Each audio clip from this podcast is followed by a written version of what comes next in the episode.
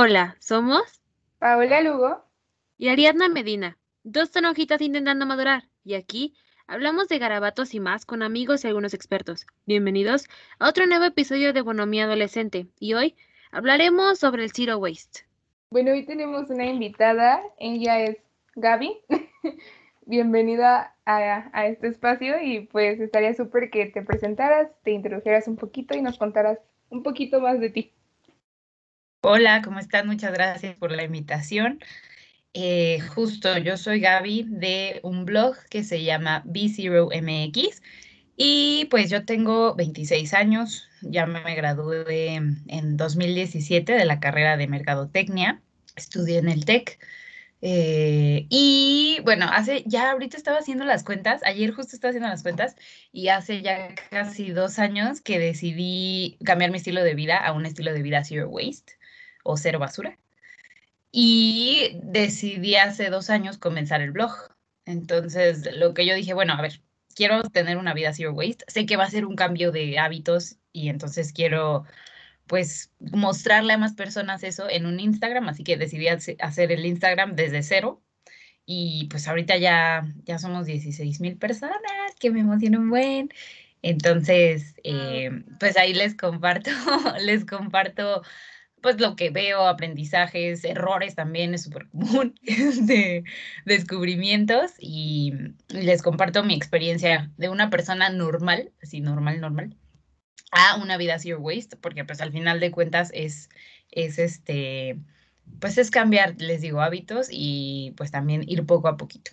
Claro, ya vienes de cuántos años haciendo lo mismo y de repente sabes que así no es y cambiar todo es un, bueno, yo lo he intentado varias veces y es un relajo, es muy difícil. Sí, sobre todo porque en serio estamos acostumbrados a, este, pues consumir de más, ¿no? Este, comprar y comprar y comprar. Y también estamos rodeados de desechables, entonces eso hace un poquito difícil la, la tarea, pero no imposible. Claro.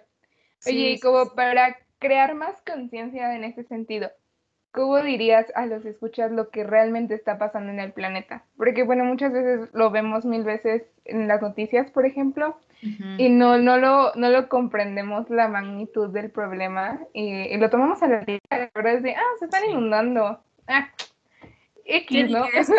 el planeta, uy. y es la realidad.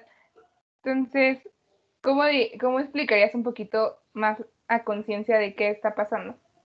Sí, fíjate que es algo muy cierto porque, y, va mucho de la mano con, si a mí no me afecta directamente, pues no hay ningún problema. O sea, como tú dices, los ven las noticias y está en X este, estado, país, y como no me afecta, pues no está pasando nada. La realidad es que el cambio climático sí nos afecta directamente y justo lo podemos ver, algo tan simple como antes teníamos las estaciones, ¿no? Primavera, verano, súper definidas. Ya sabíamos que el tanto de marzo iniciaba la primavera y entonces sabíamos que las lluvias todavía iba a faltar. No sé, ese tipo de factores que ya no existe y realmente también vimos un periodo justo este, este año en donde teníamos una sequía muy fuerte, no había llovido y eso también nos afecta en que eh, directamente y cosas, digamos, banales de alguna manera hace más calor, ¿no? También vemos nuestras plantitas y decimos, ay, ¿por qué no ha llovido, no?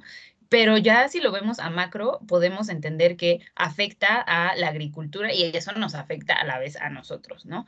Eh, en otros puntos, claro que cuando llueve, y ahorita lo estamos viendo, las, las inundaciones están con todo de por sí. Siempre sabemos que en estas fechas de junio, agosto, digamos, hay inundaciones. Sin embargo, estamos viendo una, una creciente en, en, el nivel, por ejemplo, del agua, ¿no? Entonces, ese tipo de factores que realmente están sucediendo. Por otro lado, también este año tuvimos eh, bastantes incendios forestales, no provocados directamente por, este, por alguna fogata, digamos, por algún accidente, sino por eh, el, el, nivel de, de la temperatura que teníamos, ¿no?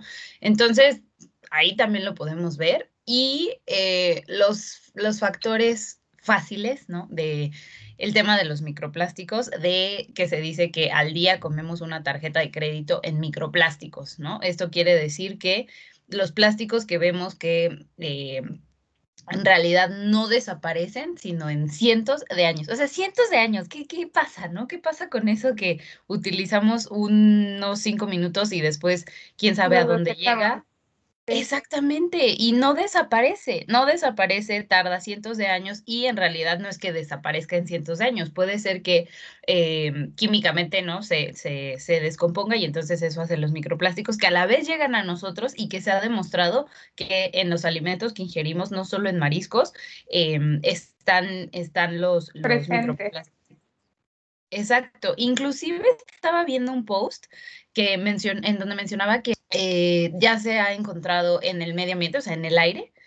Y algo que me llama mucho la atención, así que dije, oh, no, esto se está haciendo en control, es que también los encontraron en la placenta de una mujer embarazada. Entonces, ¿qué está pasando? O sea, ya nosotros mismos lo estamos produciendo y nos estamos afectando directamente. Entonces, ese es el tipo de cosas que les diría, lo podemos, eh, es tangible, digamos. Eso sí, yo tengo que admitir que, bueno, como te comentaba antes de que empezamos a grabar, yo soy de que una persona súper desinformada, tengo que admitirlo en ese aspecto. Entonces, ahorita que me estás platicando, sí me quedo como choqueada, porque, pues sí, o sea, yo consumo, pero consumo de que desinteresadamente, de que consumo y tiro, de consumo y tiro. Y si es como, oh my God, ¿a dónde va a parar todo eso? No. Sí, y eso solamente, por ejemplo, contando nuestras acciones, ¿no? Que digamos que tienen un alcance menor, pero eso multiplícalo con la cantidad de personas que compran, ¿no? En las grandes empresas. Y entonces ya, no sé, si te preocupa, ¿no? Porque no solo soy yo, o como esta frase que dicen, ay, es un popote, dijeron un millón de personas, ahí ves la magnitud, ¿no? Entonces, sí, Sí, te entiendo, te entiendo en esa preocupación porque a mí me pasó lo mismo. O sea, yo consumía y consumía y la verdad no me, pues no me lo cuestionaba. De repente empecé a ver videos así de, pues el típico que, no sé si ya vieron el de la tortuguita con el, con el popote.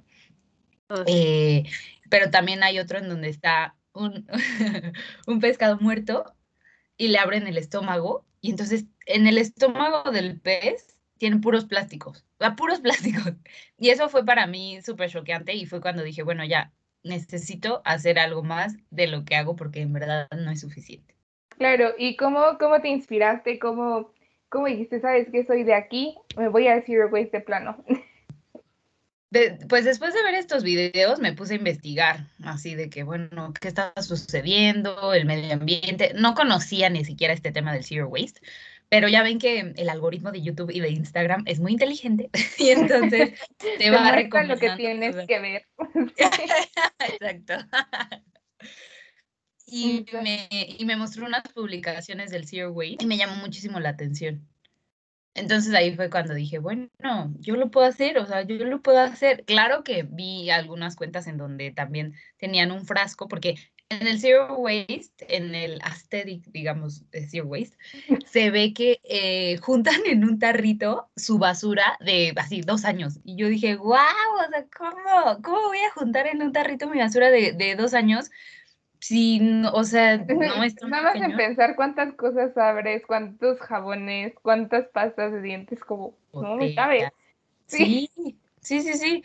Entonces, pues de ahí ya me inspiré y, fue que conocí el Zero Waste y que dije, sí lo voy a hacer, o sea, sí lo voy a hacer porque sí puedo, o sea, si esas personas pudieron, yo también. Entonces, así es como inicié, sin saber muy bien cómo, ah, cometiendo varios errores que ya les platicaré, pero pues así es como se inició. Ok. Sí, sí, sí. Bueno, y por ejemplo, para personas como yo, que, a que apenas damos de que un pollito pío. ¿Qué es el zero waste? O sea, ¿a qué se refiere todo esto del zero waste?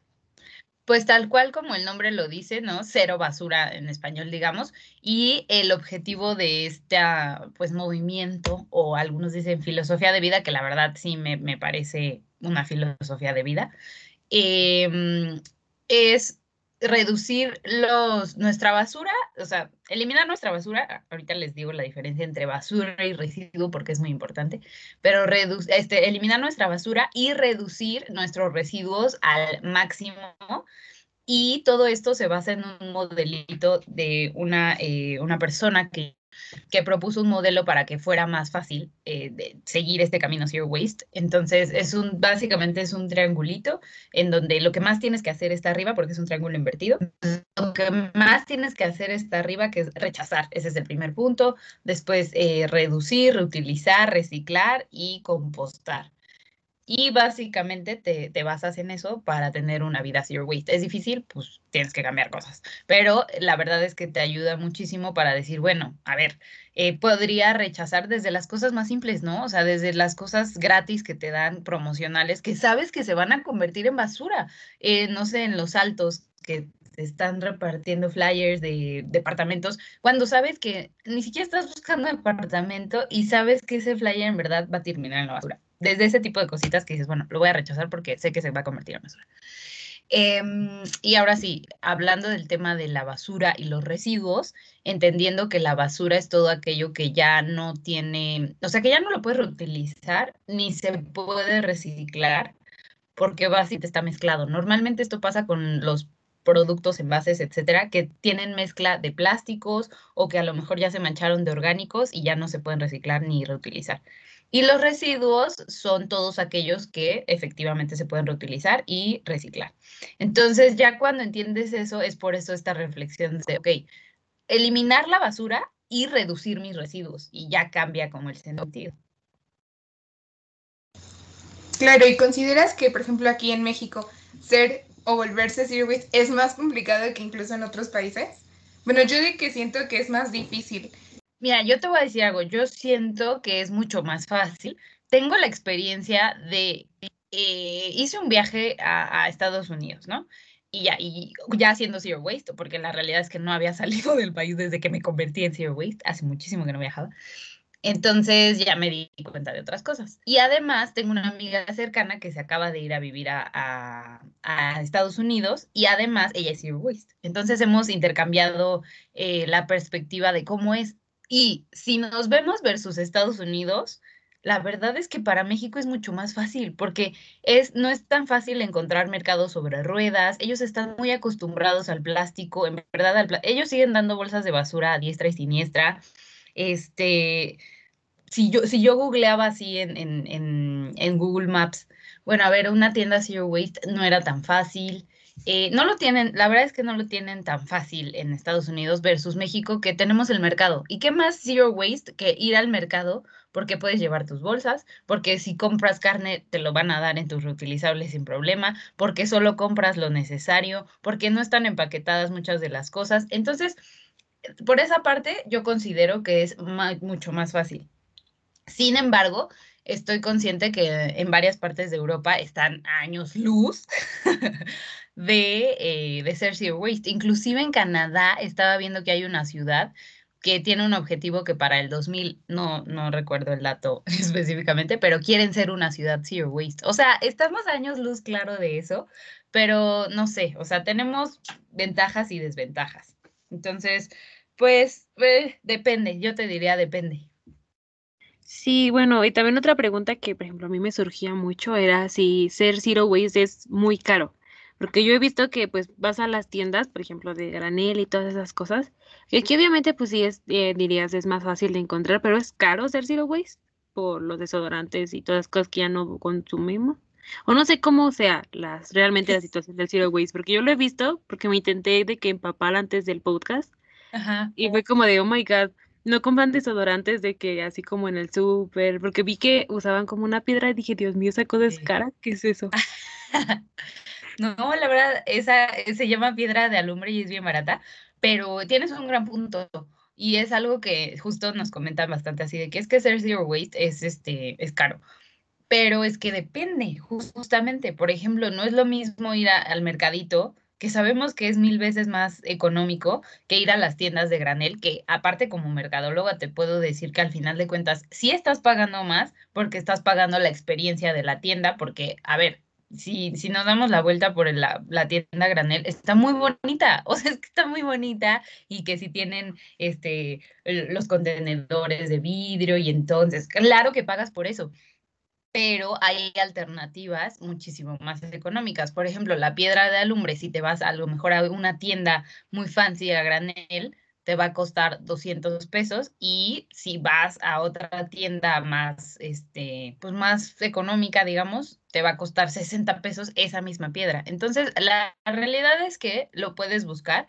Hay productos que no encuentras a granel va, económicos, ¿no? Por ejemplo, hay una tienda que se llama Estado Natural que vende, o sea, mis respetos para la variedad de cosas que tiene eh, a granel, pero tiene precios muy, muy, elevados. Entonces, es unas por otras. O sea, a ver, ¿quieres el cúrcuma, hindú, no sé qué cosa a granel? Sí, tienes que pagar más.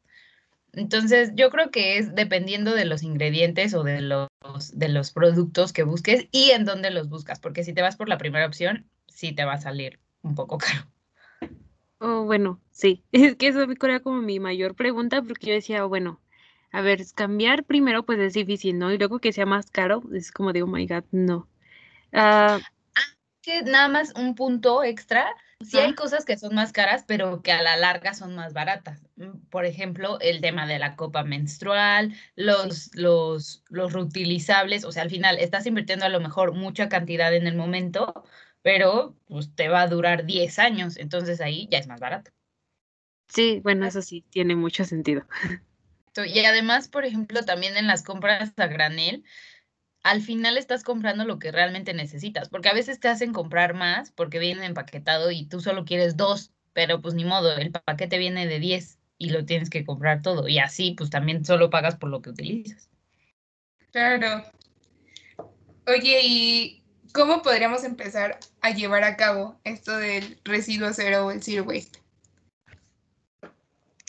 Pues miren, lo primero que yo siempre les digo es que revisen su bote de basura. Y es un ejercicio muy bonito porque te das cuenta, o sea, bueno, te quitas una venda de los ojos de cierta manera porque dices, wow, lo que estoy consumiendo. Y sobre todo si lo haces con una reflexión y, el modelo que les decía del triángulo invertido, en donde dices, bueno, a ver, la verdad, me voy a sincerar conmigo, ¿qué podría rechazar qué podría reutilizar o qué podría mandar a reciclar, porque yo entiendo que es muchísimo más fácil tirar todo a la basura y, eh, o sea, no te toma nada y ya lo tiras, ¿no? Pero si tú lo separas, también te va a dar menos trabajo y también eh, vas a poder hacer esa reflexión de qué puedo mandar a reciclar, qué puedo reutilizar. Estoy combinando los residuos. O sea, al final de cuentas, esto que veo aquí no es basura. Tengo un cartón aquí y tengo residuos orgánicos no es basura, yo la estoy convirtiendo en basura porque lo estoy mezclando, pero en realidad los residuos orgánicos los podría compostar y el cartón lo puedo mandar a reciclar. Entonces ahí ya cambia y ese es el ejercicio que los invitaría a que hicieran en su bote de basura.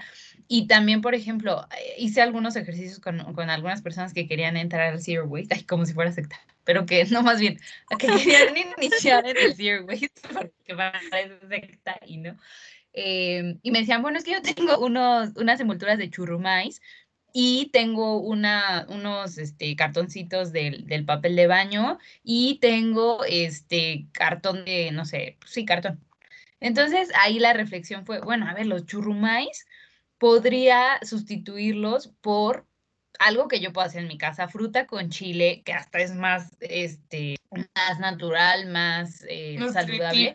Exacto. Y los cartones definitivamente se pueden mandar a reciclar. Entonces ahí en mi bote basura de, no sé si estaba grande, ya se redujo considerablemente. Entonces, ese ejercicio háganlo, los invito a que lo hagan y que traten de cambiar y se pongan de meta. Bueno, a ver, de lo que vi en mi bote de basura voy a cambiar dos cosas, los churrumais y mandar a reciclar el cartón. Ya, está fácil, no tienes que cambiar toda tu vida, simplemente esos dos, pero ya te hizo clic. ¿No? Como, ah, bueno, puedo hacer un cambio y está fácil. Y lo segundo que les diría es tener muy claro por qué quieren hacer esto, o sea, por qué quieren ser zero waste. Y todas son válidas, ¿eh? O sea, ya sea porque, eh, porque está de moda, porque vi el video, porque me preocupa, no sé, mis hijos, porque me preocupo yo, no sé. O sea, todas son válidas. Exactamente todas son válidas, pero tenerlo muy claro porque en el camino, pues lo vas a necesitar, o sea, vas a necesitar ese empuje. Entonces yo, por ejemplo, cada vez que digo, bueno, a ver, o sea, siento que no es suficiente, siento que no estoy impactando, me acuerdo de qué fue lo que me motivó a hacerlo y en verdad ayuda mucho. Entonces, esos dos factores son los que les diría básicos. Ya después viene esta parte de, bueno, cambia tus cambia tu botella por una reutilizable, no estés comprando botellas de plástico, este, no aceptes las bolsas de plástico, que son, que son este, las cosas básicas, ¿no? O cambia tu cepillo de bambú por, digo, de plástico por uno de bambú que eso serían como las cosas muchísimo más fáciles de cambiar en la casa. Sí, claro. y por ejemplo, ahorita, me salió como la, la duda. Este, ahorita mencionaste eso de ir al mercado y comprar, por ejemplo, tu carne, ¿no? O sea, bueno, yo de que leí que la carne es como una de las cosas que más contamina la producción de la carne. ¿Hay que ser vegana en este sentido? por ejemplo, buscar la dieta vegana para hacer zero waste o no es tan necesario? Eh, mi opinión es que, y bueno, aquí antes una pequeña acotación, muchas veces de los primeros errores para hacer zero waste es querer hacer todo. Y es, bueno, es que yo quiero ser vegana y quiero que sea, este, no testeado en animales y quiero que venga sin empaque y quiero, o sea, y no puede ser todo a la vez, no puede ser todo a la vez y considerando que vienes de otros hábitos, ¿no? Entonces, la primera recomendación sería, no quieras abarcar todas las corrientes porque a veces es muy difícil, eso te abruma y eso hace que desistas. Entonces tampoco te, te vayas a, poner así desde latigazos y digas, no, no soy vegana, no puedo ser waste. Así que mm, yo no soy eh, vegana ni vegetariana, estoy en un proceso en el que estoy consumiendo muchísimo menos carne de la que, de la que consumía. Em, empecé con el lunes sin carne, que es un movimiento que puedes adoptar, que está fácil, que es simplemente los lunes no comas carne y ya es un día. Y así yo empecé el lunes, después le agregué el miércoles y ahora ya podemos pasar dos semanas sin comer carne y después ya comemos carne. Entonces, es muchísimo mejor que, que no hacer nada o que ponerte una meta tan grande como lo es el, el, veganismo, que además, en realidad, si eres vegano es más una posición de... Eh, es, es, por lo que sé y por lo que he escuchado de los veganos, es que es una posición más por los animales y que eso sí viene como desde el fondo de tu corazón, así muy, muy contundente. Entonces, pues yo no me atrevería a decir como de, sí, necesito ser vegano, porque eso viene desde ti, o sea, eso viene desde ti. Y em, pues sí, lo que mencionabas de que la carne es de las, o la industria de la carne es de las que más contaminan, sí, esto es por el agua que se necesita para este, para hacer crecer a los, a, los animales por eh, los gases de efecto invernadero que ellos producen con sus heces y este, pues básicamente por la, la, el área, ¿no? La cantidad de espacio que necesitan para ser criados.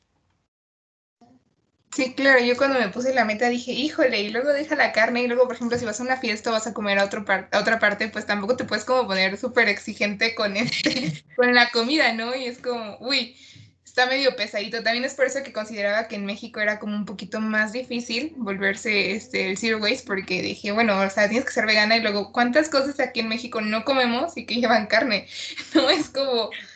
Sí. La Paula ya bien conflictuada contigo misma. Oigan, entonces, ¿qué les parece si dejamos este episodio de que aquí y seguimos luego la continuación? ¿Qué les parece? Claro, sí. Va.